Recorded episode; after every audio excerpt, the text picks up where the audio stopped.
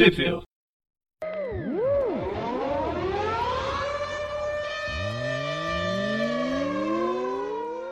Bem-vindos a mais do View, eu sou o Preston. E eu sou o Breno. E hoje a gente vai falar sobre Peter Parker, o especial Homem-Aranha, ou The Spectacular Spider-Man, número 305, 306 a 310, que já saiu aqui num encadernadinho até bacana, né? O final da fase dos Zidars, Zidars que é a frente do, da, da revista secundária do Homem-Aranha, que nos Estados Unidos saiu ano passado, né? Uhum. em 2018. Agosto, novembro de 2018. Ainda tem duas, três edições que não foram publicadas aqui no Brasil, mas elas também elas fecham a, essa série do espetacular mas não, não são dos Idars e elas são ligadas diretamente à Spider Gedon, então deve estar vindo por agora. É do Sean Ryan, não sei se a história é quando chegar. Uhum. Inclusive, inclusive até fiquei curioso para porque a capa da, da edição 311 ela tem uma capa que é, é muito parecida com as artes do Todd McFarlane. Ele até fui dar uma olhada na edição para ver se, se realmente era. Não sei, não fiquei sabendo de nada, né? Talvez pudesse ser uma, uma participação, mas acho que é só uma homenagem mesmo. Porque... Não, o não, desenho não é chama Rua Frigueri. Mas realmente, lembra muito a. Nossa, totalmente. A arte. Ah, peraí, deixa eu ver a capa. Aqui, cara da a capa é do Philip Tan e Maury Hallowell. Não, não achei aqui. Ah, tá, cover artist. Uhum. É, então. Capa do Philip Tan do Maury, Hollowell. Nome difícil. Uhum. Mas ele, ele desenha, desenharam, desenhou a máscara do aranha bem parecido com a forma como o McFarlane desenhava, né? Eu achei muito, muito legal. Mas isso vai ser, isso vai ser comentado no próximo programa, eu acho. Então, né? A gente, a gente se foca no 306 em diante, né? Porque isso aí é posterior, né? Mas vou te dizer, parece que eu gostei muito dessas edições, hein? Gostou da despedida dos Idarski? Mesmo depois de ter passado por viagens temporais em realidades paralelas completamente bizarras? Gostei, eu, eu achei que ele, ele. A proposta da edição, né? Quando começa, quando a gente começa a. Quando começa a Peter Parker Espetacular Spider-Man, ela tinha essa proposta de fazer aventuras mais cotidianas, assim, vou dizer, né? Que foi, isso aí foi antes de entrar o Nick Spencer no, no, no Aranha, na Amazing, né? Então daí acho que junto do Dan Slott tava rolando, né, uma tava rolando, né, uma clemência dos leitores para que tivesse uma uma revista onde o Aranha tivesse edições mais histórias mais cotidianas assim, né? Porque tava bem naquela naquela a parte do Spider-Man Worldwide, né? que é o. Eu não lembro como é que é em português, ficou Homem-Aranha. É, não, não lembro o título, mas era quando ele era dono da, da mega empresa, na verdade. Isso, isso. Já isso. até perdendo aí, já, acho que da metade pro final, né? Ele já tava perdendo uhum. essa, esse posto de mega empresário Tony Stark Jr. Isso, então, né, mas eu achei que por ter essa proposta, eu acho que o Zadarsky, ele fugiu bastante dessa proposta, assim, né, mas eu acho que ele fez histórias muito legais, muito bem humoradas. Acho que ele soube trabalhar com, com outros personagens da Marvel, assim, além do, do Aranha e, daquela, e daqueles e daqueles coadjuvantes que tem que, que o Slot estava usando, assim, ele soube muito bem usar o Tocha Humana, a, a Teresa Parker, achei que foi um, e, o, e o Jameson, né, principalmente, então achei que ele super super rolou assim pro lado dele, tá fazendo uma revista que não é a revista principal, mas ele no final chutou o pau da barraca ali e fez coisas, fez coisas muito, né, uh, como é que eu vou dizer, muito imperativas assim dentro da, da revista, que não ficou sendo só uma segunda revista, uma qualquer revista, acho que ficou, tava, ela tá mais legal do que tava Amazing, né? Tá bem mais legal do que tava Amazing na época, né? É, o Chips Darks, Opinião. Chips que ele fez um ah, ele trabalhou com um roteiro que parecia ser descompromissado e na verdade até incomoda em alguns momentos o descompromisso do Peter Parker na, uhum. em algumas escolhas que ele faz, mas ele trouxe uma história cósmica. Basicamente a gente tem uma invasão alienígena correndo na Terra e já entrando no resumo pré-história que a gente vai falar hoje. Teve uma invasão alienígena de uma inteligência artificial que come outras inteligências artificiais e quer destruir o planeta Terra, toda a vida humana, com a ajuda do consertador e tal, toda uma trama consertadora. No meio disso aparece a Teresa, a Teresa May, né? Não, Teresa May é outra. é, eu tô, tô, eu tenho que desligar o programa, programa jornalístico. A Teresa Parker, ela aparece no meio da história. No fim, o Peter tem que viajar uma realidade, passado de uma realidade para para conseguir uma forma de reverter essa invasão indígena. Ele caga com toda essa realidade, e é isso que eu falo que a poderes e responsabilidades para minha linha do tempo, para a linha oposta, eu tô nem aí, e que foi o arco anterior. Se passou justamente Isso. nessa realidade paralela entre passado e futuro. E aí, no final da última edição, a gente falou aqui do viu anterior, Peter, o JJ e a Teresa, eles voltam para a realidade 616, mesmo que algumas pessoas não chamem de 66, eu continuar chamando ela assim para tentar impedir a invasão, mas a invasão já está ocorrendo e aí eles estão no meio dessa, desse caos, colocando o personagem e os personagens numa história de proporções muito maiores do que simplesmente um assalto ao banco, prender o Shocker. Ah não, a primeira página já da edição 306, né, ela já começa com uma, uma nave super gigantesca em cima de Nova York, né? Tem vários robôs saindo da nave, capturando outros robôs com com essa inteligência artificial. E, bem, o roteiro do Chips Adars, como a gente falou, e esse arco são duas histórias fechando essa, essa passagem, né, essa grande história que aqui ficou chamado como Volta ao Lar, é do Adam Kubert com o Frigeri nos desenhos. A arte final também é do Juan e as cores, cores do Jason Kidd, Andrew Cosley. Crossley. Bem, os robôs estão salvando, estão sequestrando as inteligências artificiais e aí o Peter Parker que salva aquele robô do Quarteto Fantástico. É a primeira coisa que ele faz logo que chega no planeta Terra. Muito bem, a gente tem aí, né, um, um pouco de ação entre o Homem-Aranha e alguns robôs, né? Quando a gente tem uma intervenção do Homem Sem Medo, Demolidor, ciente de toda a situação e dizendo que está cuidando para que as pessoas não saiam de suas casas enquanto está rolando essa confusão, né? E depois a gente tem aí uma o Demolidor, uh, a Teresa, o, o Jameson e o Aranha e mais o robozinho do quarteto, eles vão fazer uma, uma pequena uma, uma, pequena passagem pelos esgotos de Nova York. É o lugar né? onde, Como... onde os Homens-Aranhas mais passeiam. Olha aí, ó. e Demolidor também, né? Enfim. Depois a gente encontra, eles, eles chegam num quartel-general ali onde está onde tá o, o T'Challa, né? O, o Pantera Negra. E ao fundo ali, sem muita participação, a gente vê o Luke Cage, a Jessica Jones, a filha do Luke Cage com a Jessica Jones e eu acho que aquele outro rapaz ali, será que é o Doutor Estranho? Não sei, é um cara de cavanhaque que não não sei se não, não sei se é o Homem de Ferro. Nessa, nessa época o Homem de Ferro estava um cara de é cavanhaque nessa... genérico.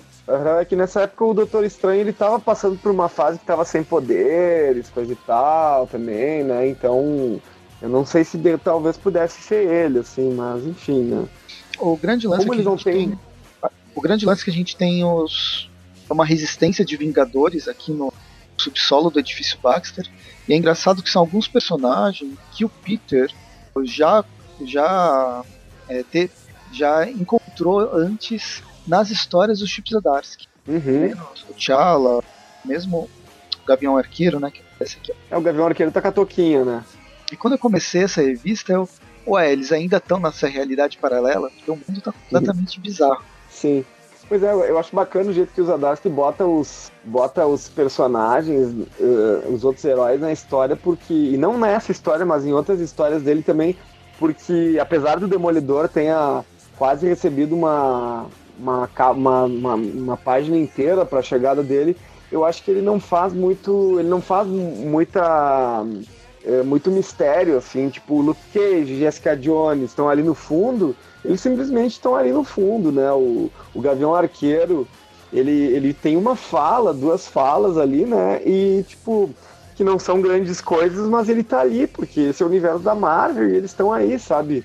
E depois mostra ali, tipo, quem, quem foi afetado, mostra Visão lá dentro também. Então, tipo, me, o que me parece é que ele, ele trabalha com muita naturalidade a presença de outros personagens. Tipo, como se estivesse tá, dizendo, ué, tá tendo uma invasão aí no, no, no, em Nova York. como é que esses outros heróis não vão estar envolvidos nisso, sabe? Só que no final ele não, ele não deixa sair o protagonismo do Aranha, os outros personagens estão ali e tal, né? Só que a história passa a partir da perspectiva do Aranha. Acho super, super bacana isso, assim. Acho bem natural, assim, a forma que ele trabalha. É, não é ignorado. Enfim, em pequenas linhas de, é. de diálogo, ele já explica que existem outros Vingadores que também estão fazendo seus papéis, tentando salvar a humanidade ou Nova York da que eles conseguem, porque eles não conseguiram reverter a situação do, desse, dessa raça alienígena ótica. Mas, Exato, e, e, o, e, o, e, o, e a relação do Peter, do Aranha, com esses outros personagens, ela é a mais cotidiana possível, né? Não, tipo, aparece o Demolidor e ele só fala, ah, Demolidor, você tá aqui, sabe? Não, não tem essa essa pomposidade, assim, de ter que ter, ter ganhar uma capa para aparecer o personagem. Eu acho muito bom isso, sabe? Eu gostei, eu gosto bastante. Enfim. Eu tô gostando cada vez mais do Zedarsky que trabalha. Uhum. A, a, leveza que ele traz, né? mesmo trazendo, mesmo mostrando histórias bem complexas, se for ver. Que outras pessoas trabalhar como uma mega saga cósmica uhum. cheia de trincadas relações. E aqui as coisas são naturais. Isso aqui é uma segunda-feira para os heróis da Marvel. Isso. Todos estão participando. Eu, eu tô, tô gostando do Zdarsky. Eu tenho que ler mais coisa dele. Atualmente ele tá no quarteto, né? O Demolidor, o quarteto, acho que quem tá agora é o. O Slot, né? Tá no quarteto. O Zdarsky agora ele tá escrevendo. Tô, tô, pesquisando aqui, mas acredito que ele tá no Demolidor. Se tem mais alguma coisa, deve ter mais alguma coisa, né? Invasores.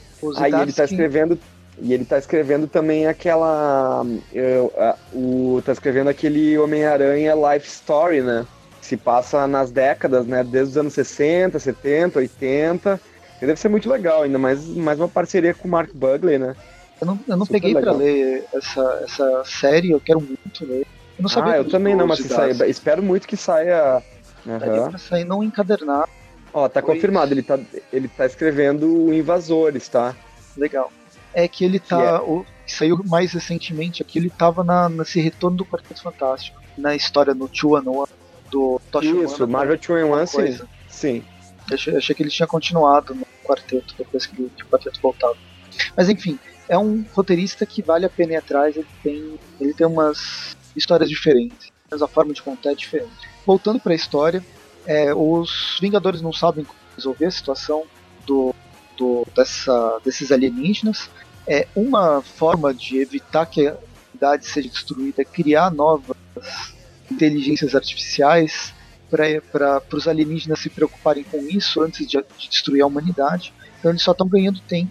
Quando o Peter chega, ele vem com esse, com esse dispositivo, que seria um dispositivo de segurança para acabar com esses alienígenas, né? São os, os Vedome. É isso que ele pegou nesse passado alternativo que a gente viu nas edições passadas. E aí o, o T'Challa fica eh, pensando, né? Para que, como que a gente vai é, fazer isso aí funcionar, teria que chegar diretamente na córtex do, dos alienígenas, né, na nave mãe no principal, como que a gente leva essa, esse vírus, praticamente um vírus de computador. Aí o Peter, com toda a sua responsabilidade, sua. Que, como que eu posso dizer? Tipo, ele simplesmente abre o negócio, que é uma cápsula, injeta, in, não injeta, mas faz o, o que está dentro do, conteúdo da cápsula vir em cima dele, e aí ele é o próprio dispositivo que tem que invadir a nave mãe sem saber se ele tem capacidade para chegar lá. Pois é, exatamente isso. Né? Na poder e responsabilidade, né? No final, acho... né? Pode falar. Não, não, eu acho trash que o Peter do Zidarsky, ele acaba sendo mais inconsequente do que o normal. Sim, muito inconsequente, né? Mas eu achei legal essa coisa, tipo, de Daí, bom, a gente. O Peter, quando, quando é, esse líquido né, envolve ele, a princípio eles declaram ele morto, né? Mas obviamente ele volta, depois que a gente tem uma passagem ali pela, pelo local, local onde o consertador tá preso e ele, ele pega a coração de ferro e faz ela. E faz ela atirar no policial, fica controlando o uniforme, né? Uh, depois, quando a gente retorna aí, o Peter tá, tipo, depois de ser dado como morto. Depois de algumas páginas, ele, ele retorna como que tivesse, tivesse com uma consciência cibernética, né? Onde ele pode acessar todas as memórias dele ao mesmo tempo, como se ele fosse um computador, né? Como se ele tivesse um HD dentro, ou melhor, como se ele tivesse um SSD, né? Ele é o próprio SSD. E aí, bem, ele, ele virou uma inteligência artificial dentro de um. Era justamente isso que eles precisavam, até para passar despercebido pelos Badoni, né, pelos alienígenas, e ele sai. Agora ele tem poderes cósmicos para chegar até a nave. Poxa, eu achei, eu achei bem legal. Assim, eu queria que tivesse continuado por várias edições isso. Sim, que o, o Aranha. Queria que esse aí fosse o Aranha padrão a partir de agora. Só para deixar os. Só para deixar os leitores furiosos, né? A nova fase agora é Peter Parker no cyberespaço. Uhum. Bem, o Peter vai para lá, ele deixa. ele vai sozinho, né? Ele se despede do JJ, da Teresa, ele sabe que ele não vai voltar, pelo menos em teoria. É ele presume, né? Presume que não vai voltar, né? É, mas a gente, como leitor, já sabe que não, que ele vai voltar, né? A revista é uma revista paralela, ainda, ainda assim. E aí o Peter vai para vai essa nave e tem que se, se esquivar, pelo menos, não dos sensores, mas dos sensores visuais dos robôs, para chegar no córtex do córtex alienígena e disseminar esse vírus. Aí no meio disso ele acaba brigando com o Consertador, que por mais bizarro que pareça, o Consertador acha que ele vai ser assimilado por essa inteligência artificial. É, qual é o nome daquela raça alienígena dos aninhada? É praticamente aninhada. não, aninhada não, tem aquela outra raça alienígena, falange. Muito parecido com a falange. Ah, essa. Aqui. Uhum. Só que ao invés a falange assimila os seres vivos. Aqui essa Muito bom falange Obrigado secundária, ela mata os seres vivos. Fez uma citação X-Men aí do dia para não perder o costume, hein? Tá ótimo. Eu não fiz nenhuma citação ADC ainda. Cara, eu acho que faz tempo que tu não faz, né? Acho que. Acho que tá. Essa, essa, essa, essa questão aí tá, tá, tá abandonando, né? Na verdade, eu tô lendo mais DC do que Marvel. Mas, mas enfim, né? A gente terminou a primeira edição, parte pra segunda. A Teresa conversando com o T'Challa, que parece que o que ele quer fazer na história do Pantera Negra, porque é o personagem que ele mais trabalha, que mais participa da história. E aí a Teresa ela promete que ela vai salvar o Peter de uma forma ou de outra. Afinal, eles acabaram de se re-reencontrar. E é o que se a gente tem, né? Uma a gente batalha. tem a saída, né? A saída da Teresa até a nave, né? Um, a briga do Aranha com o Consertador. A Teresa não vai é. até a nave, ela vai até o teto do coisa e vê que os robôs estão voltando. Até fica ah. aquela discussão se, uh, se o Peter conseguiu, já conseguiu, mas ele chega à conclusão que não é que o Peter Parker, não é que o Homem-Aranha conseguiu é, disseminar o vírus, simplesmente os alienígenas estão acabando com todas as inteligências, inteligências artificiais e agora eles vão acabar com a humanidade, em definitivo. E aí tem a batalha em porrada, porrada, páginas e páginas de porrada do Homem-Aranha contra o Consertador, chega a Coração de Ferro, Williams, também para bater em todo mundo. A Riri que ajuda, acaba ajudando o Peter. E aí, por fim, o Homem-Aranha consegue usar sua consciência cibernética para conversar com o Consertador e falar que, ó, oh, meu cara, você só tá acabando com a humanidade e você vai ser destruído também. Não adianta. Não sei, não, não tô entendendo o que, que você tá fazendo. Basicamente é essa a discussão dele. Mas o, mas o consertador ele fala que ele quer, né? Ele, de certa forma, ele, é, o lance dele é esse mesmo, né? Que é. Ele, ele acredita que a vida é feita de muitas de muita tristeza, né? E muita dor, né? E, e ele quer restaurar isso num lance mais. Ele, ele, ele tem uma, um discurso meio Schopenhaueriano, né? Sobre dor e sofrimento, né? Mas depois ele diz que ele quer, ele quer fazer um reboot como máquinas, né? Que daí não vai ter, não vai ter dor, né? É isso, né? É, é isso. Eu não concordo com ele. Eu entendo, mas eu não concordo. No fim, o Peter ele tira a máscara dele, mas ele é só um ser de energia atualmente. Consegue convencer consertador, porque ele sentiu a vida, toda a dor que o Peter passou durante toda a uhum. trajetória de vida dele. Enfim, Peter pula no córtex do, da inteligência artificial, vírus sai automaticamente, Homem-Aranha. É, isso aí é uma coisa é, difícil de entender. Isso. Então, assim, o, o lance do, do Peter ser inconse mais inconsequente, mesmo dessa forma do vírus ser é, liberado nessa, nessa coisa, nessa bola de energia que representa a inteligência artificial, né? É uma forma do Chip Zdarsky passar, passar rápido. Ele quer contar a história dele sem se prender em algumas, em algumas complicações que não são necessariamente necessárias para a história. E são coisas que iriam se resolver de uma forma ou de outra. Então ele pega o, o caminho mais fácil, mesmo. É só jogar. Que é só jogar, e ponto. Uh, isso pode incomodar, de certa, de certa, forma, mas dá para entender o que, que ele quer fazer. Ele resolve é um, é um roteirismo. É, é um roteirismo, né? Não há dúvida disso, mas também ao mesmo tempo uh, acho que ele, ele cumpre a função vamos dizer assim, né, cumpre a função ali da, da, da passagem de um momento para o outro da história, assim, né, podemos dizer assim. Né. Ele não ignora os acontecimentos e as dificuldades, mas ele consegue acelerar o roteiro dele sem precisar perder páginas a mais, criando é, soluções mirabolantes que na verdade iam chegar à mesma coisa. Quando o foco dele é, é focar no, nas relações do Peter Parker os amigos, com essa relação de heroísmo que ele tem, própria Teresa, que foi bastante importante nesse, uhum. nesse retorno. Eu acho, é, então, eu entendi os com o tempo, justamente por isso. Algumas coisas, soluções fáceis que ele apresenta, me importavam, mas depois eu comecei a entender o roteiro dele e qual é a é, atalhos que ele toma, porque não é o foco que ele quer apresentar, embora ele apresente boas cenas de ação.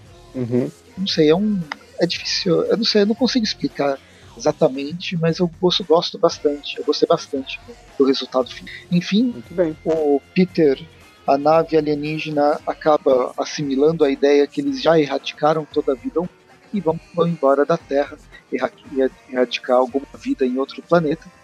a Riri Williams ela cai feito um meteoro de dentro do, da nave. A outra pessoa que cai é o Aranha, mas a, a Teresa consegue salvar ele a história termina justamente com a Teresa falando, já algum no dia seguinte, a Teresa falando que vai se entregar, porque ela vazou informação de uma agência secreta, e mesmo ela trazendo o bem para a humanidade, ela fez uma coisa errada, que de certa forma eu não concordo. Eu acho que ela, ela fez o que deveria ser feito contra o sistema. Mas enfim, ela não deveria se entregar. Eu acho que o sistema está e ela não deveria se, se entregar. E tá aí o Snowden para provar o que eu tô falando. Olha ali. Foi, foi uma citação a Snowden, né? A relação dela, de, da, da, proteção uhum. que, ela, que ela veio trazer, identidade secreta. Olha só, não tinha percebido não. Mas aí, aí que tá, e aqui você tem uma carta meio. uma. Vamos, vamos fazer um, um meia-culpa e, o, e, e, a, e a Teresa se entregando. Você uhum. começa a parte dela se entregar, até porque em outros momentos outros personagens já passaram por coisas semelhantes e não precisaram se, se entregar ou ser preso por causa disso. Enfim, não fez nada demais. Mas eu entendo que até os que entregar o Homem-Aranha da mesma forma que ele pegou, sem que sem nada muito gritante, a não ser o que, que o JJ agora sabe a identidade dele, o que já é grande demais. É verdade. a gente termina esse arco que foi a, a grande, a grande história dos Zdarsky, Peter Parker, o espetacular Spider-Man, mas ele continua no título por mais três edições. A edição 308 e 309 ela tem é, um mini arco que o desenho é do Chris Bachalo, tem outros arte finalistas. Chris Bachalo também faz as cores. E é uma história bem bacana, bem, bem psicológica do, do Homem-Areia. E foi bem legal ter, ter trazido o Cris Bachalo para desenhar isso, porque acho que ele dá uma. Eu gosto muito de, de, desse desenhista, tá? Me traz boas lembranças de quando ele desenhou o X-Men pela segunda vez, porque ele, ele já desenhava X-Men lá nas idas dos anos 2000 e naquela época acho que a arte dele ainda, ainda deixava um pouco a desejar. E, e por mais que às vezes ele desenhe o Peter parecendo muito jovem e o Aranha também. Um, ele, ele faz questão de desenhar o, o Aranha não muito musculoso, assim, eu acho bom isso, né? Mas um, eu, eu acho que ele. Eu acho que o desenho estilizado dele combinou muito com essa história, inclusive. E, e, a, e a própria colorização, acho que é dele também? Sim, as cores também não, são dele. Não. Ah, verdade. É porque ele tem essa. Ele tem essa essa coisa de às vezes deixar o fundo numa, num padrão de cor só e os personagens num destaque na frente, assim, eu acho lindo isso. É, mas ele, ele mantém uma. Aqui nesse caso, ele mantém uma paleta meio monocromática, né? Ora tá é, mais pro tom de verde, mais pro tom Muito frio, né? Cores muito frias, né? E que, na verdade, reflete o próprio fator psicológico do que o Marco tá passando. Oi? Reflete o fator psicológico que o Flint Marco está passando. Verdade. Tá passando. E pois bem, né? A gente inicia a história justamente com alguns recordatórios aí, né, do do Homem-Areia, né, mostrando a primeira batalha do Aranha com o Homem-Areia e mostrando o pensamento do, do Homem-Areia, né? Então, a gente ele a gente mostra que ele tá doente, né? Ele tá sofrendo alguma e aí na página seguinte, é, a gente já vê o Flint Marco caído na, numa praça, cercado de areia e derretendo, está perdendo o controle sobre o próprio. Uhum. E aí a gente passa pro Clarim Diário, né? O Parker tem que fazer, afinal ele está trabalhando ainda, tem que fazer suas matérias semanais da, da área de ciências da Diário. Ainda está sofrendo uhum. por causa da, da Teresa que foi presa, mas enfim, bola para frente. bola para frente, né, mano? Mas ele, ele, tá com, ele tá com o artigo dele ali de ciência, tá, tá atrasado, né? É, então, o Rob pede. O Rob dá seis minutos para ele, né? Só que em algum momento aí, quando ele tá prometendo, né, que, que ele vai entregar, que ele vai terminar, ele recebe uma ligação do Jameson e ele explica o lance do Homem-Areia e ele zarpa, né? Então, quer dizer que ele não entregou, né? É, provavelmente. Provavelmente, o que, que o, falou que ia chegar, ia pagando uma página dupla sobre os efeitos do aquecimento do mais uma vez. Coisa genérica. Vê, né? Como assim, né? Que o, como assim que ele vai botar duas páginas sobre aquecimento global, uma coisa que nem existe, né? Pois é. Se fosse o Clarim Diário do JJ, eu acredito. Ah, sim. Não, não existiria. Assim como a Terra fosse. A Terra também era plana, mas. O JJ tá mudando, vai. O JJ... Todo mundo muda, né? É algumas pessoas não mudam, algumas pessoas continuam na mesma. É. Não, mas os personagens, eles, eles, os personagens mudam, né? Até os fãs, até os fãs pedirem enlouquecidamente para que eles voltem a ser o que eles eram. É, pois é. O, o Homem-Areia, por exemplo, já, já foi herói várias vezes. Voltou a ser vilão. E é justamente por causa dessa ida e vinda, do alinhamento do, do, do Flint Marco, que o Peter vai dar um uma chance para ele. Bem, na página seguinte, o Flint ele tá ainda na rua, ele toma um, um remédio tentando se controlar, depois passa por uma memória bizarra contra o Homem-Aranha, uma memória que ele sabe que não é dele, mas é uma luta do Aranha contra a areia, e as coisas ficam bem estranhas, até que ele derrete completamente. Não conseguiu nem tomar o, o remédio, o remédio cai no meio da areia que está se dissolvendo. Bem simbólico isso, né? Sim. E aí o Peter vai atrás, tá, tá indo em direção ao JJ, discutindo com o JJ, conversar com o Flint, e o JJ falou, não, o Homem-Areia é uma aberração, tem que ser preso. Aquelas coisas JJ de sempre. Uhum. Vale lembrar que o Homem-Areia já foi membro reserva dos Vingadores, hein? Pois é. Nos anos 90. Eu não sei porque trouxeram, transformaram ele em vilão de novo. É aquelas coisas que a gente já falou.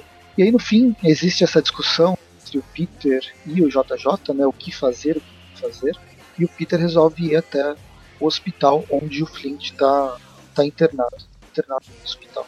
Uh, a gente tem uma página meio bizarra, voltando para essas bizarrices da memória zoada do Flint, se passando num futuro, futuro longínquo, onde o Homem-Areia ele ainda está vivo, ele é um homem vidro agora, e o universo, né, a Terra está prestes a ser destruída a destruição da própria, do próprio sistema solar.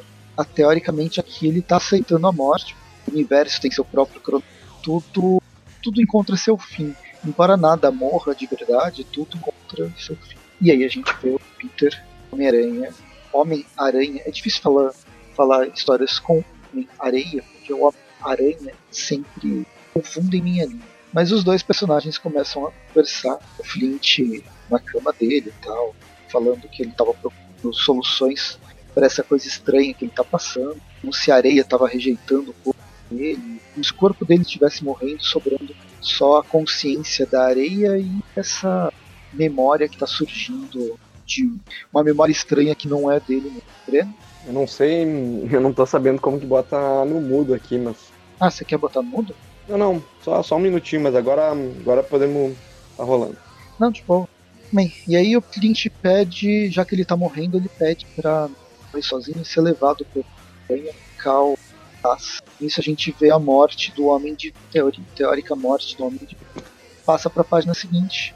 O Flint e o Aranha estão naquela praia, acho que é Rhode Island, né? Onde tem esse parque. E foi o próprio foi o próprio Aranha, né, que, que ajudou ele a escapar do hospital. É, é legal a conversa dos dois. Até o Peter falando, poxa, você não pode ver uma máscara no final da sua mostrar qual que é a minha identidade. Aí o Clint, não, não quero saber quem é você. Para mim você é o mais ninguém. É com você que eu tive relação, é com você que eu me aliei em alguns momentos e, e briguei em vários outros. Eu quero saber quem tá por trás da máscara que não tem significado nenhum. E aí eles se despedem e o Homem-Aranha morre. Teoricamente definido.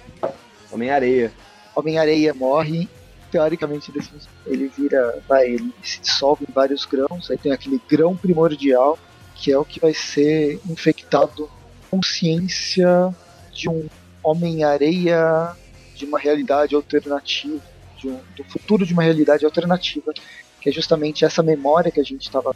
Era desse, desse outro areia que vinha do, do, da realidade que é. Nossa, peraí, tá ficando confuso, tô falando.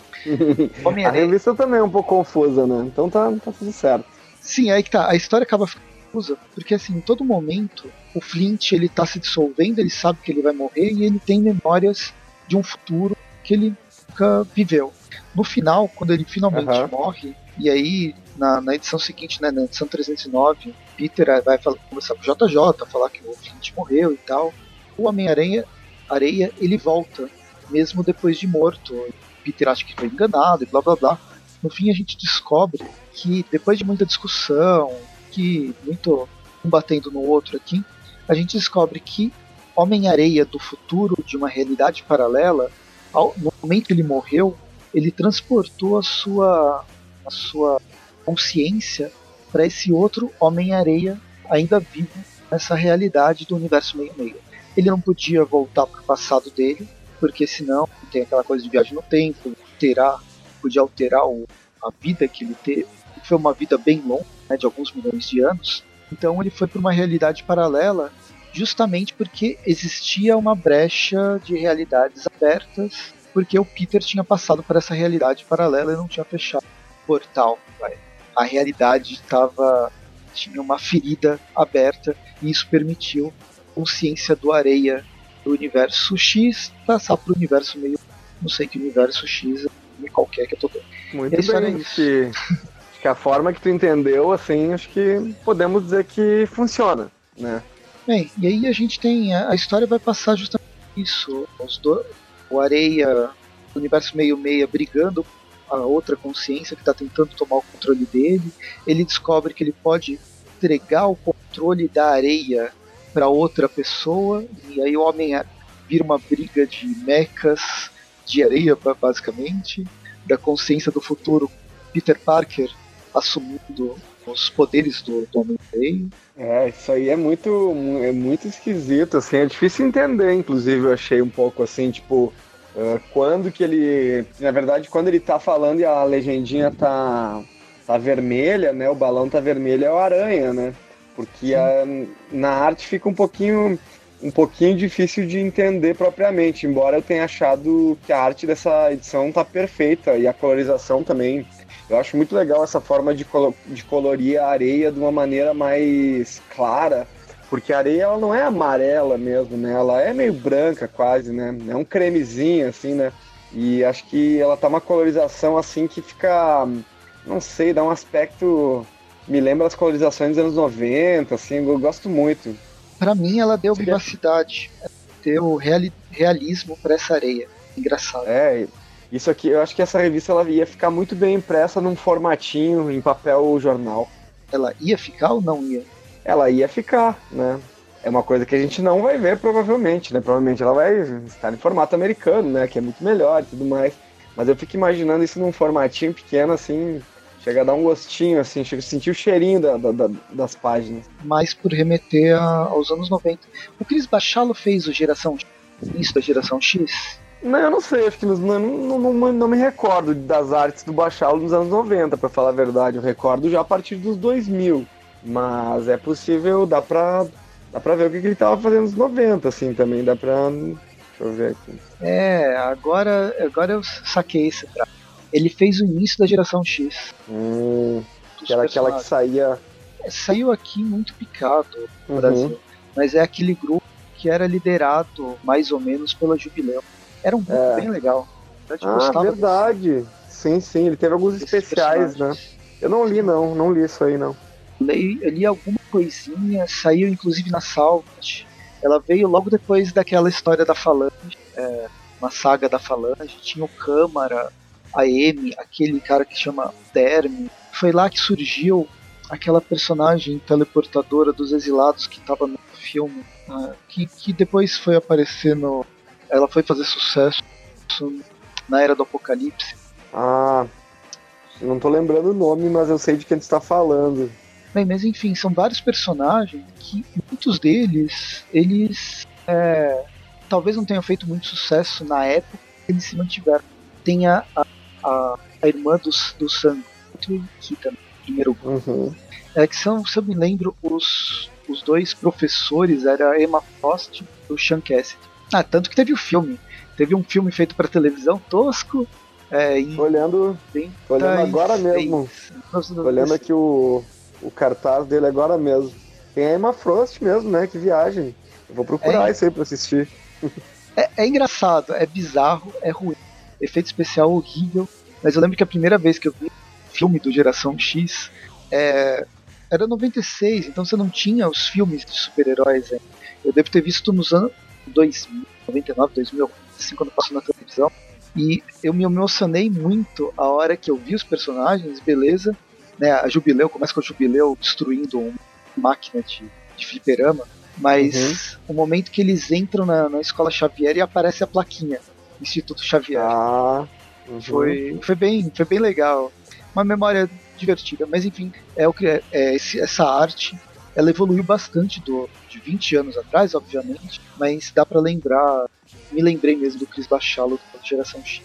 Enfim, outros personagens que se envolvem aqui é o Toshumano, que o Peter chega a pedir ajuda justamente para tentar fechar essa brecha entre as realidades, que ia cortar a conexão do desse outro Homem-Areia e livrar o Flint Marko definitivo. No fim é assim que eles conseguem é, libertar o Flint desse Homem-Areia do futuro, do futuro de uma realidade paralela malvado.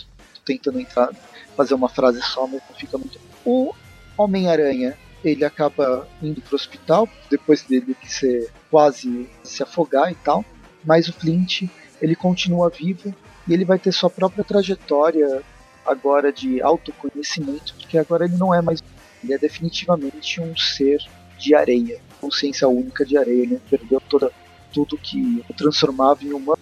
Se bem que isso, é, para mim, já tinha acontecido. Eu acho que é, é o lance do, do Flint ter a consciência que agora ele não tem ligação nenhuma com a humanidade. E enquanto isso, o Flint do futuro ele continua vivo, boiando no espaço recém-destruído. E assim termina a história. E a gente vai para a edição número 310 do Espetacular Spider-Man, que para mim fecha fecha muito bem a passagem dos Chips e Darsky. Uma historinha é, única, né? uma história one shot. E essa, essa última edição aí, 310. E aqui a ela... arte, a arte é do próprio Chips Zdarsky, lido pelo Chips ah. Zdarsky, finalizado pelo Chips Zdarsky. É uma edição. Só. não é 100% dele, porque teve, tem um editor e tem um letrista que não foi o, o Zdarsky. É pior que é bem bonita essa capa mesmo, acho que ele mandou muito bem. Não sabia que ele mandava assim no desenho, acho que foi um capa, bom desenho dele. A, a, capa é do Mike, Mike McCall, Jim White. Uh, mas a, a arte interna é do Chip Zdarsky. Uhum, não, mas é legal também. Gostei, gostei uh, da arte dele. É, sabe que eu achei essa edição semelhante à, à edição de saída do Slot, que é a Amazing 801 é, é uma edição contando basicamente uma situa situação é, mais cotidiana do Aranha e que não tem grandes desdobramentos, né? Só que é esse tipo de edição que ela acaba entrando para a história e acaba aquecendo muito, né, o coração de quem é fã do personagem, né? Porque esse caso, né, a gente ainda não é revelado a respeito do que que é o do que que é o subject aí, né, da, da, da história, né? Mas a gente vê várias pessoas dando depoimentos sobre o Aranha, né? Até que a gente vê uma mulher dizendo que, que ela acha ele espetacular. Daí a gente vê uma história de um, de um assalto no qual um cara foi preso e o outro era um menino apenas e o Aranha ajudou ele a escapar. Porque ele, ele praticamente chorou, assim, falou que ele não queria fazer nada de mal e tal e o Aranha deu uma segunda chance para ele, né? Então a gente tem, a gente continua vendo esses outros depoimentos, coisa e tal, né? Mostrando outras situações cotidianas do Aranha, quase que meio que fazendo um, né, uma, uma recordação de por que, que o personagem é tão espetacular, né? Bem parecido com, com a edição 801 lá do Amazing, né?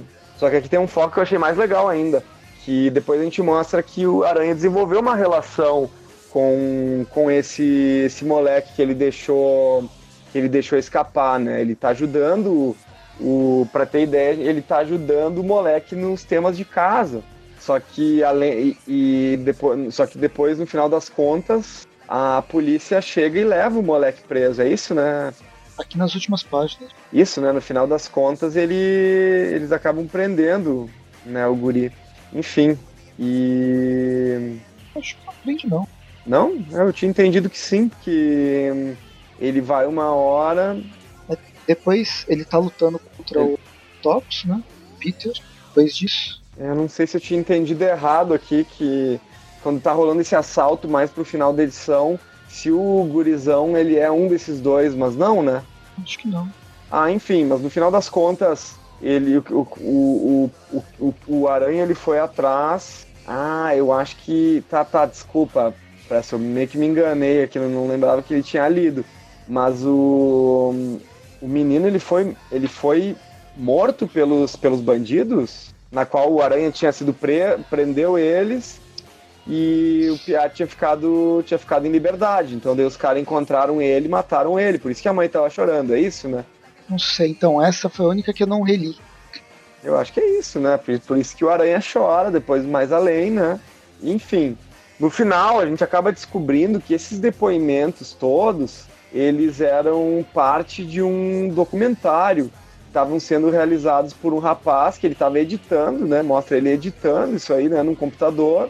E depois ele sai e o Aranha aborda ele e fala assim: Olha, fiquei sabendo aí pelas ruas que você está fazendo um documentário sobre o Aranha. E o cara fala que sim. E ele fala: Tá, mas tem, tem tantos heróis, por quê? Por que tá fazendo um documentário sobre mim? E daí o cara revela que numa briga com o Octopus, o Aranha ele ficou todo sujo, né? O Aranha jogou um, um lixo nas, perto dele, ele estava indo para um encontro e, e, ele ficou todo sujo de lixo e o Aranha pegou da mochila dele e deu a própria roupa dele, que é uma roupa inspirada nas primeiras nas primeiras roupas que o Peter usava lá na época do Steve Ditko, né? E, enfim, ele ajudou o Piá dando as roupas para ele, assim, né? Então, como um agradecimento, de certa forma, um agradecimento, ele fez, ele tá fazendo esse documentário sobre o Aranha. Só que depois ele pergunta, né, como é que tu sabe desse documentário? E a gente descobre que o próprio Peter teria dado um depoimento para esse documentário. Então, assim termina a história, né? Que eu achei muito, muito emocionante essa história, muito boa a história. É, eu tinha esquecido essa coisa do que é... Eu acho que sim, sim, Presto. Retomando ali a parte anterior. Um, um minutinho. Ó, tipo, fica subentendido que o, que o garoto foi assassinado, porque olha só, ela diz que os caras que trabalharam com o com o Caio, Caio. que é o, o, o, rapaz, né? Eles saíram da prisão, chamar, chegaram pro Caio e daí fica um, fica um vazio, né? É, fica contando a partir de imagens, ela não explica, né? Mas como ela tá chorando e ela abraça o aranha, provavelmente eles assassinaram o filho dela, né? Então, depois daí, quando, quando eles estão lá naquele, naquele pavilhão abandonado e o aranha chega para cima deles e prende eles, também é uma referência à primeira história do aranha, onde ele vai atrás do assassino do tio Ben, né? E daí, depois ele tá chorando em cima do prédio É porque eles assassinaram o Pia, né? É Sim. isso, né? Não, é, é isso. É que eu li faz tempo. Essa, essa edição não cheguei a ler agora, né? Parei na. É, todo. Do, a gente tem entre os documentários e algumas cenas dadas por esse garoto, né? De como ele salva o Peter. Ele foi, ele foi preso porque o Homem-Aranha prendeu ele com a teia lá no alto do prédio, né? Quando o policial chegou para prender os outros dois assaltantes. Isso. Só que quando os assaltantes fogem, é, antes eles saem, é, eles são libertados sob fiança. É nesse momento que os dois assaltantes eles vão atrás do garoto e com o garoto por, ter, por terem sido presos. E aí o garoto acaba sendo, sendo morto. Peter, Exato. como Homem-Aranha vai atrás, ele já tinha criado uma relação com o menino e tal, ajudando as lições de casa. E aí, enfim, tu morre e aí o Peter vai prende os dois assaltantes. É uma cena que lembra bastante esteticamente esse primeiro momento que o Peter ele prendeu os, a coisa da responsabilidade, não prendeu o ladrão, depois o tio Ben acabou sendo morto. Nesse caso, naquele momento, nesse caso é uma questão que mostra que a responsabilidade que ele tem pelas pessoas que ele salva acaba sendo muito maior e muito mais complexa do que simplesmente evitar prender o, o ladrão. Porque no, no uhum. fim, os ladrões eles tinham sido presos, ele até continuou acompanhando o garoto na escola e tal, mas a vida ela dá umas voltas que você não, não se prepara, não tem como se preparar e o, o garoto acabou sendo morto pelos mesmos uhum. assaltantes. Ah, e ele também trabalha. Tinha... Eu acho também legal porque ele trabalha com uma. Ele trabalha com uma, um lance de re ressocialização, assim, né? De, de entender que o menino errou e que ele. E que ele também pode ter oportunidade de mudar, né? Então. Porque também foi o caso dele, né? Querendo ou não, naquela ocasião que, origi que fez original o Homem-Aranha enquanto herói, quando ele deixa quando ele deixa os vilões, o, o, o, bandido escapar, porque aquilo não é problema dele, aquilo acaba ocasionando a morte do tio dele, ele também teve que passar por um processo de mudança, né? Então, repetindo mais uma vez uma coisa que a gente falou ao longo dessa gravação, uh, as pessoas podem mudar, né? Então, é muito importante que se tenha essa, essa crença, né, de que há essa possibilidade, assim, né? Acho bem, bem interessante a essa veia moral que o que a e até filosófica, né, que a, que a edição traz também. Isso é outras coisas que pode colocar os, os idades que aqui ele quer trazer ainda mais humanidade para o personagem, para um herói, mostrando que o herói é falho também. Falho não porque uhum. ele ele tá querendo falhar, porque ele é sacana, falho porque ele não pode tomar conta de tudo. As, as coisas acontecem sem sem que ele tenha controle sobre tudo. E isso reflete até para nossa própria vida. A gente não pode ter controle sobre tudo que acontece. A gente Exato. tem que se, se ressal, salvar de várias coisas, de vários problemas que podem acontecer, mas problemas acontecem, a gente tem que superar e aceitar e viver com eles da melhor forma possível. O final, quando, quando a gente vê quem está que tá fazendo esse, esse documentário, vai ressaltar isso, mostrando uma pessoa que está trabalhando desde criança é, ela teve uma relação com o Homem-Aranha de uma forma ou de outra, e aí ele acabou usando essa, essa, essa relação de uma fazer um documentário sobre o heroísmo, sobre o personagem o herói que ele gosta e, sobre, e trazendo justamente essa humanidade para dentro uhum. de todos os de todas as pessoas. Uhum. Cada vez e que até... a gente conversando Relação... tá, tá, melhorando cada vez mais essa, essa edição que eu já tinha gostado. Não, a gente conversando tá me deixando. Eu tô gostando cada vez mais da, da história que eu já tinha gostado. Dessa, discutir sobre. É que essa última é, é que essa última edição é que eu, eu achei que o que nessas últimas edições o o Zadarsky ele ele puxou muita reflexão assim sabe não foi simplesmente histórias de ação assim né a gente tem ali no, no primeiro arco uma história em que envolve acessar a memória, ele, ele, ele, ele reflete uma coisa que nos parece interessante. Primeiro, ele que, que, digo que tem uma outra discussão, né? Ele fala sobre. Ele fala aquele, aquela reflexão sobre a dor que envolve os momentos humanos e depois fala. E, de, e também ainda faz, faz aquele flerte com a memória sendo acessada ao mesmo tempo e com, a, com alcance né, um, praticamente de um computador que o, e que o Aranha está envolvido. Depois a gente envolve, ele envolve uma relação com a morte, né? A partir do Homem-Areia ali também e, e aquela coisa, também uma relação entre, entre uh, o multiverso, né? Mas uma relação entre não acessar a memória anterior, mas uma memória posterior, enfim, né? E agora a gente, ele termina falando sobre, sobre também a morte de um, de um jovem uh, que tinha recebido uma segunda chance, mas também mostra um outro lado do heroísmo do, do Aranha, que ajudou simplesmente um cara que foi afetado pela batalha dele, assim, né? Que é uma coisa que às vezes a gente que acaba não, não sendo mostrada nas histórias, né? Tipo, ah, mas destruiu um prédio, o que aconteceu com as pessoas que estavam ao redor, assim, né? Com tudo isso, né? Então eu achei que ele colocou muita. Ele colocou muita reflexão nessas últimas edições aí.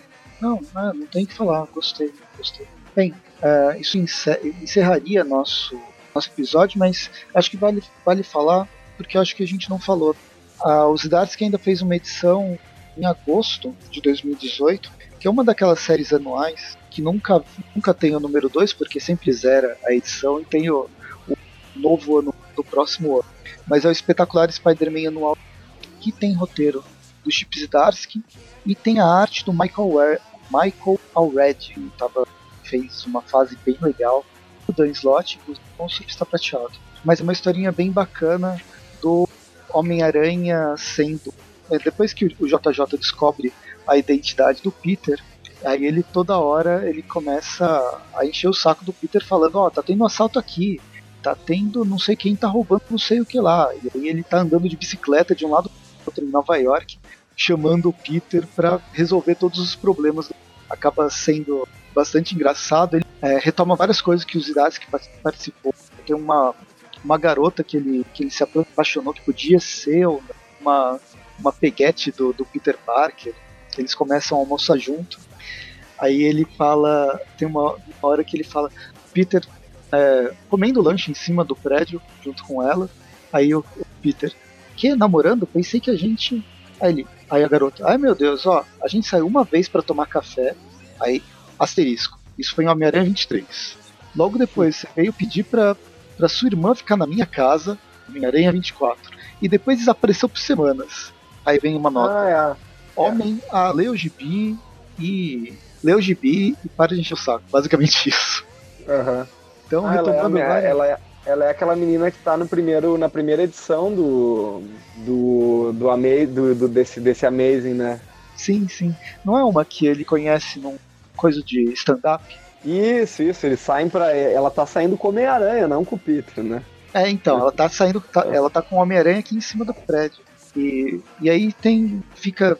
É, fica rolando essa, essa história do, do Homem-Aranha, do JJ atrás do Homem-Aranha, e o Homem-Aranha querendo viver a vida dele, seja ficando alguém, seja trabalhando no Clarim Diário, até que ele é sequestrado pelo Esmaga Jonah, é um, é um cara com a do Esmaga-Aranha, uma, uma versão do Esmaga-Aranha, que na verdade é um editor do Globo Diário, que seria o jornal que o jornal é, como é que chama? Não é correspondente, é o jornal. O jornal que se opunha ao Clarim Diário e que foi ele foi fechado há uns dois anos atrás, justamente quando o Clarim Diário foi salvo pelo dinheiro público do JJ enquanto ele era prefeito. E aí tem uma briga entre esses personagens, sempre remetendo toda essa trajetória desse ex-editor, né, as interações do editor, dos dois editores se transformando arquivos. Bem engraçada a, a história. E aí tem uma historinha ainda bem pequenininha, poucas páginas, que é desenho do Luiz Bachalo, a inteira do Mike Drucker, do Peter Parker salvando um bebê, basicamente é isso. E assim fecha o encadernado nacional e essa fase do Zadarsky à frente do Homem-Aranha. Gostei. Que nota você dá?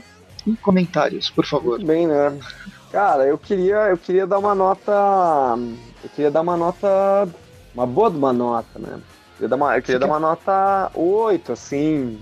Mas eu acho que eu vou dar nota. É, vou dar nota 7, assim, né? O, o Eric andou falando pra gente que a gente dá notas muito boas aqui, então parece, faz parecer que as revistas do, do que são lidas aqui no View são muito, muito superiores lá que o Classic. Diz ele que no Classic as notas, que as notas são, são sempre eh, de 2 a 3, a 4, a 5, quando a, quando a história é boa ganha 6, e aqui a gente dá 9, né?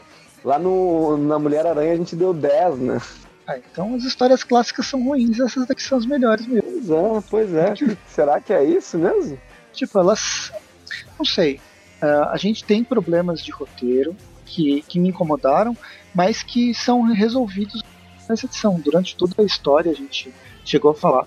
Tem umas, uns momentos bem interessantes nessas edições, tanto do Homem-Aranha, Homem-Areia, a edição final. Eu acho que vale uma nota alta. E aí, se eles quiserem é, fazer uma nota baixa, eles leiam e façam a nossa. venham discutir com a gente. Olha nossa, só. a nossa vamos, vamos dar uma. Eu, então eu vou deixar com nota 8, assim. Não, não, eu, eu acho que eu vou manter o 7, não, porque acho que uh, tem algumas coisas da, do primeiro arco que acho que são um pouco piores, mas uh, a edição do Homem-Areia e a edição final aí acho que elas são melhores. Então eu, eu mantenho a nota 7. Eu vou vou manter a sua nota 8. 8 memórias de areia do multiverso. Por quê? Por tudo que a gente falou durante a edição. Eu acho que esse final, o arco final do Zedarsky, que vem pegar essas duas edições de volta ao lar, né, 306 307, Peter é, lutando contra o, essa invasão alienígena, ela funciona legal. Ela funciona legal uhum. justamente por essa por essa interação de não estar tá ignorando o resto dos personagens do universo Marvel, eles estão lá. Eles não precisam aparecer, mas eles estão lá e é pontuado isso de uma forma bem satisfatória. Eu gosto muito da Teresa, a forma como a Teresa apareceu, trabalhada. Eu não gostei da, da despedida dela, mas não porque o roteiro tá ruim, mas por, por eu não concordar com esse viés ideológico de decisório da personagem, do próprio próprio autor. Quando ele trabalhou uhum. em Areia, eu achei muito legal essa, essa viagem cósmica que ele uhum. fez. Um personagem pode buscar uma redenção e ele pode ser afetado com uma, uma contraparte que não é necessariamente maligna. Ele simplesmente ele viveu milhões de anos, não sei quantos anos, até o fim do universo da Terra, né, do, do sistema solar, e ele simplesmente quer continuar a viver. É um instinto de sobrevivência, mesmo ele não sendo mais feito de carbono, não é um ser vivo, de certa forma, que é um ser vivo. E aí termina com aquela história, além do ano, que é super divertido, esmaga Jonah, é, tem esse, esse, essa história final bastante emotiva do, da relação de um super-herói específico do Peter Parker. Não sei, acho que vale. Na verdade, daria até uma. Vale um 8. E aí a gente arredonda Bem bota pra um 7,5. Mas poderia ser maior. Deixa isso. então é isso, né? Mais um programinha encerrando e último programa com, com o Chip Zdarsky, então, escrevendo Aranha, né? Espero que no futuro ele, ele volte a escrever o personagem. Inclusive, acabei de ver uma capa do, de uma das edições do Demolidor que ele está escrevendo, que tem participação do Aranha. Então, se ele fazia os person outros personagens aparecerem aqui, acredito que o Aranha também pode dar as caras em outras edições que ele escreve também, né? Ele. Eu não lembro se era os que eu lembro de ver o Aranha recentemente, uma história do Demolidor.